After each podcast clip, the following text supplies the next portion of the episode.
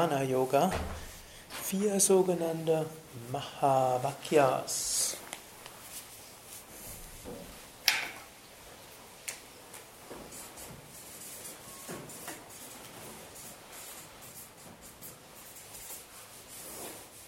Vier große Aussprüche. Tat, Tvam, Asi, das bist du. Aham Brahmasmi. Ich bin dieses Brahman.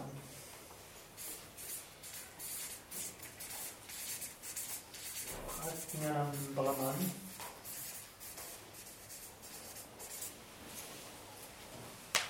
Bewusstsein ist Brahman.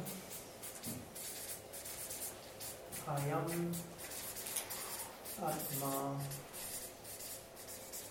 Brahman.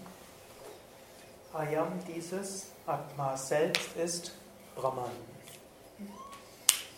Diese finden wir den Upanishaden. Wahrscheinlich habt ihr alle schon mal von den Upanishaden gehört. Upanishaden sind der letzte Teil der Veden, Veden die uralten Schriften. Veda heißt wörtlich Wissen, in dem das gesamte Wissen dargelegt ist. Sowohl das relative Wissen, das wird in den ersten drei Teilen der Veden beschrieben, wie auch das absolute Wissen, das in den Upanishaden, dem vierten Teil der Veden beschrieben wird. Es gibt 108 Upanishaden, das den letzten Teil der Veden ausmacht. Und in diesen Upanishaden stehen dann die vier Mahavakyas. Jede dieser vier Mahavakyas steht in ein paar der Upanishaden, aber es gibt auch Upanishaden, wo kein Mahavakya beschrieben wird. Aber weil diese in mehreren Upanishaden beschrieben wird, sind die also die Mahavakyas, die großen Aussprüche. Tattvamasi, das bist du. Man überlegt, wer bin ich? Das bist du. Das, Tat. Das heißt, wir können es nicht beschreiben. Sagt nicht, ich bin groß, ich bin klein, ich bin dick, ich bin dünn und so weiter. Sondern Tat, das bist du. Angenommen, wir wollten uns, wir, jemand anders fragt uns, wer bist du? Dann sagen wir, ich bin Frau sowieso. Oder äh, angenommen, hm, man geht irgendwo auf eine, irgendwo auf eine Messe vom beruflich, dann fragen, wer sind Sie? Sagen, ich bin Einkaufsleiterin. Angenommen, man geht auf einen Elternabend und dann, wer sind Sie? Ich bin die Mutter von der Petra. Angenommen, hm, wir geht hm, nach 30 Jahren auf so einer Abi-Feierjubiläum. Wer bist du denn? Ja, ich bin die Carla. Ich saß zwei Bänke vor dir. Angenommen, man ist auf einem, man spricht mit einem Astrologie, mit, einem anderen Hobbyastrologen, wer bist du? Ja, ich bin ja, Sonne, Löwe, Aszendent, Steinbock, Mond im sechsten Haus. Mondknoten im vierten Haus. Ah.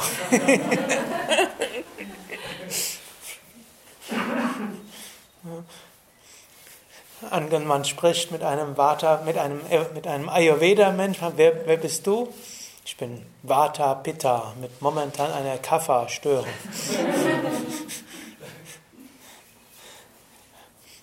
Angenommen, man geht ins Krankenhaus und der Arzt dann operieren. Wer sind Sie denn? Ah, ich bin der Beinbruch. Gut, oder wer ist das denn? Die Schwester sagt, das ist der Beinbruch im rechten Oberschenkel. Also so viele Beschreibungen, aber wir können zu allem sagen, sind wir irgendetwas davon? Neti, neti, das sind wir alles nicht. Was sind wir in Wahrheit? Tatvamasi. Das, was nicht beschreibbar ist. Tat, das. Wenn wir uns für uns selbst beschreiben wollten, dann, dann ist es schwierig. Bin ich wirklich selbst ausreichend beschrieben mit Vata, Pitta, Kapha? Mit Mutter oder Vater oder Tochter? Bin ich ausreichend beschrieben. Doch angenommen, ihr geht zum goldenen Hochzeit eurer Eltern und dann trefft er irgendjemand, wer bist du denn? Ja, ich bin die Tochter von der und so weiter. Also wir sind mit all dem sind wir nicht ausreichend beschrieben. Deshalb Tattvamasi, das, unbeschreibbar, das bist du. Das, was nicht in Worte geschrieben werden, beschrieben, gebracht werden kann, das bist du. Jetzt habe ich viele Worte gebracht, ne? gebraucht für das, was nicht in Worte zu bringen ist. Aber es ist eben erfahrbar. Und ich weiß jetzt nicht, ob, er, ob es heute am Tag öfters gelungen ist, das zu erfahren, oder ob er mehr vielleicht Reinigungserfahrungen wie Müdigkeit oder hm, Kopfweh hattet oder der Geist sich erstmal freut, jetzt kann er mal wild hm, drauf losdenken. Hm. Gibt es auch manchmal, ist auch notwendig. Hm. Also wenn der Geist nicht davon abzuhalten ist, zu denken, dann braucht er das halt gerade. Und wenn halt hm, irgendwo Müdigkeit so auftaucht, dann war halt anscheinend Stress die letzten Wochen und dann kann jetzt mal der Geist so ein bisschen sich hinter einem Grauschleier verstecken und das ist dann auch ganz, ganz okay. Oder ja, wer sich entschieden hat, auf Kaffee zu verzichten und normalerweise Kaffee trinkt, wird vielleicht einen leichten Kaffeeentzug haben. Kann sich natürlich auch entschieden, nicht darauf zu verzichten, weil mir das Kaffee Maya, wo ihr guten Versuchen geführt werden könnt. Stimmt, ich habe schon Kopfschmerzen. Oder wir haben grünen Tee morgens, damit kann man auch den bisschen vorbeugen.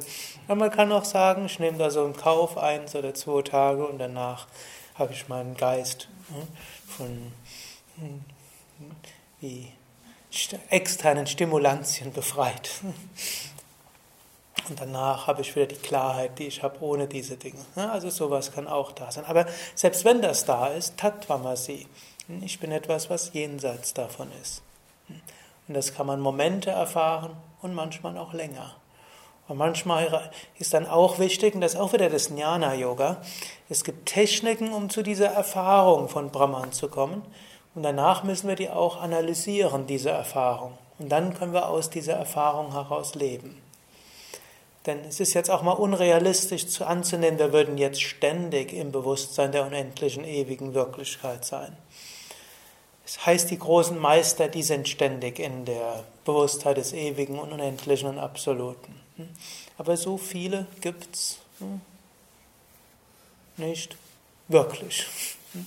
Und manche der hier Anwesenden haben ja gestern gesagt, sie haben vor zehn Jahren die Yogalehrerausbildung gemacht. Und manche vielleicht sind schon seit 20 Jahren auf dem Yoga-Weg, meditieren.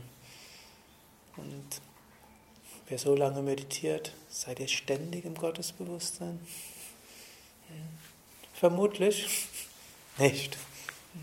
Das erschreckt manchmal. Das macht man 20 Jahre und manchmal ist das für einen selbst eine große Enttäuschung. Man denkt ja, so irgendwo am Anfang versteht man, Knie tun weh, Rücken tut weh, Schultern tut weh in der Meditation, okay, muss man durchhalten. Macht man Asanas, irgendwann sitzt man gut. Dann macht man Pranayama, hm, Prana steigt, dann kommen die Meditationserfahrungen. Schön. Dann denkt man, ja, wenn ich so zurückschaue im letzten Jahr, was ich für Fortschritte gemacht habe, das extrapoliere ich in die Zukunft, dann in sechs Jahren müsste mein Leben ohne Probleme verlaufen.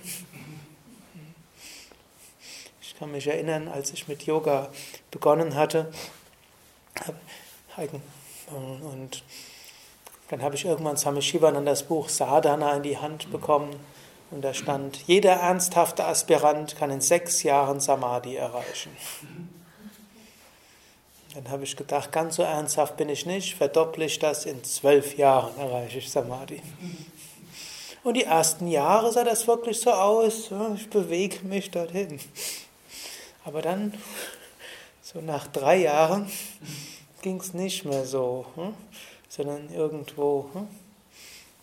Und dann irgendwann, als ich dann elf Jahre praktiziert hatte oder zehn, habe ich irgendwo gemerkt, es wird wohl nichts mit in zwölf Jahren Dauer Samadhi. Hm? Selbst wenn ich vorige Erfahrungen als hm, vielleicht Savikalpa Samadhi deuten kann, bin ich nicht im dauernden Gottesbewusstsein. Darf ich mal was fragen? Wann weiß man denn selber, dass man das erreicht hat? Wann weiß man, dass man es erreicht hat? Krishna definiert es so, wenn einem Lob und Tadel gleich bleiben. wenn man der gleiche bleibt in Hitze und Kälte, in Vergnügen und Schmerz, hm? wenn man ohne Verhaftung ist und allen Menschen im Geist, im gleichen Geist der Liebe begegnen kann, dann ist man im Nirvikalpa Samadhi gegründet. So einfach. Das ist relativ. Krishna beschreibt es noch mehr. Ich habe es euch jetzt kondensiert. Aber so irgendwo, Arjuna stellt ihm genau diese Frage an ich glaube, ein halbes Dutzend, ich glaube, ein halbes Dutzend Mal in den 18 Kapiteln beschreibt Krishna knapp fünf oder sechs Mal die Charakteristika eines Vollkommenen. Der Arjuna will erst wissen, wie sieht man, wie erkennt man einen Menschen, wie sitzt er, wie geht er, wie steht er. Und Krishna ignoriert die Frage des Sitzens, Gehen und Stehen vollständig und erklärt es so. Und so weiß man es letztlich auch. Das heißt nicht, dass man eine wandelnde Statue ist. Oder schwebt. Ne? Man kann genauso hinken wie vorher auch. Hm? Selbstverwirklichung kann auch Krankheiten haben, er kann auch Temperament haben, aber er ist? Hm? Hat diese Gleichmut und den beständigen Geist der Liebe. Gut, und jetzt, um wieder darauf zurückzukommen, wenn, ich nehme an, wer länger auf dem Weg ist, hatte Erfahrungen des Göttlichen irgendwann gehabt. Hm? Und jetzt, aber die vergehen dann irgendwann. Dann muss man sie wieder hervorrufen und dann bleiben die manchmal monatelang weg. Gut, und dann gilt es, das ist dann das, der Weg des Jnana-Yoga. Yoga der Erkenntnis, wo man sagt, ich habe das schon mal erkannt. Und selbst wenn es mir momentan nicht möglich ist, durch den Grauschleier hindurchzugehen, dennoch weiß ich, ich bin dieses unendliche Selbst. Und auch wenn ich jetzt durch ein bestimmtes Karma hindurchgehe, wo anscheinend ich jetzt nicht mehr diese große Bewusstheit habe, ich weiß trotzdem, Tattvamasi, das bist du, ich bin immer noch dieses, oder Aham Brahmasmi, ich bin dieses unendliche Brahman. Das ist so ähnlich wie hm, gerade überlegen. Angenommen, ihr seid mal eine Weile in einem anderen Kontext, hm, dann vergesst ihr trotzdem nicht, dass ihr hm, ursprünglich von woanders her wart. Wenn man es noch genauer formulieren kann. Hm. Angenommen, ihr. Findet, findet ihr irgendein Beispiel? Also mir fällt jetzt nur ein, äh, wenn man eine Rückführung erlebt. Wenn man? Wenn man eine Rückführung erlebt ist man ja im Prinzip voll da. Also wie es geht es oder wie es so oder geht es so. Also äh, ich weiß genau, dass ich da liege und äh, kann genau denken, handeln, alles und trotzdem ist die Situation vollkommen anders. Also ich bin dann genau in der Wirklichkeit. Genau. Vielleicht. Aber du erinnerst dich immer noch, ich bin die Person, die jetzt gerade liegt und zurückgeführt wird. Aber ich erlebe etwas anderes. Mhm. Genau. Mhm. Oder andere, man hat irgendeine Fantasie oder man träumt in einer Art Wacht, so ein Halbtraum. Hm? Man weiß, auch wenn man jetzt diesem Traum irgendwo nachgeht oder diese gerade so am Aufwachen ist und dann noch die Alten hat, dann weiß man, ah, ich habe das alles geträumt, aber ich bin jetzt der. Und so ähnlich auch, wir können hm, das scheinbar vergessen, aber wissen, Aham Brahmasmi. Hm. Schwierig, die Phasen immer wieder. Mhm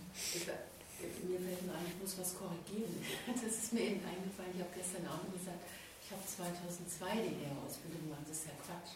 Da kann ich ja Swami Vishnu nicht begegnet sein. Also 92. 92, das hatte ich mir jetzt gedacht.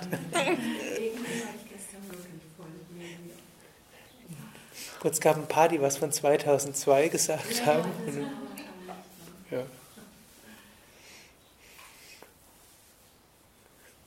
Okay.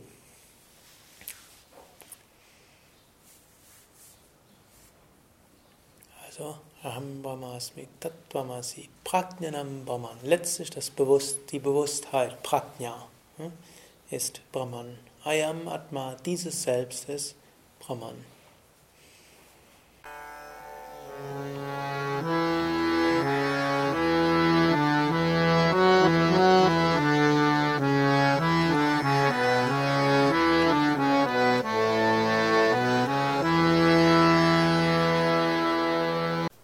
Dies war also die aktuelle Ausgabe des Yoga Vidya Satsang Podcasts, präsentiert von www.yoga-vidya.de